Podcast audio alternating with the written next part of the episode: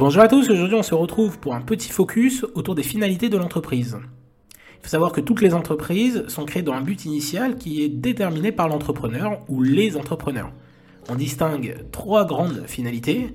Tout d'abord la finalité économique qui consiste à générer du profit au travers de la production de biens et ou de services. C'est la finalité principale des entreprises du secteur marchand. Il s'agit donc de faire un maximum de chiffre d'affaires, mais également de résultats, de bénéfices pour l'entreprise. Deuxième point, la finalité sociale. Elle consiste en l'engagement et la fidélisation des salariés. Il s'agit donc de faire en sorte que les salariés soient le plus engagés dans la société, mais également qu'ils soient fidèles à la société et donc qu'ils restent sur le long terme.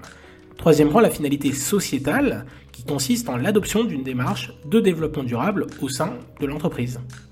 Et pour finir, précisons que les entreprises peuvent combiner ces trois grandes finalités. Une entreprise peut avoir un objectif euh, de générer euh, un maximum de profit, donc une finalité économique, mais également avoir une finalité sociale et sociétale par l'engagement, la fidélisation des salariés, la mise en place donc de euh, d'avantages pour les salariés et également d'améliorer le, cadre de vie du travail, mais également d'adopter une démarche de développement durable et ça c'est sa finalité sociétale.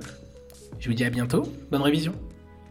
Et pour un accès complet à des cours écrits, des podcasts exclusifs et des vidéos instructives, inscrivez-vous dès maintenant au cours 100% distanciel sur cegm.fr. À bientôt.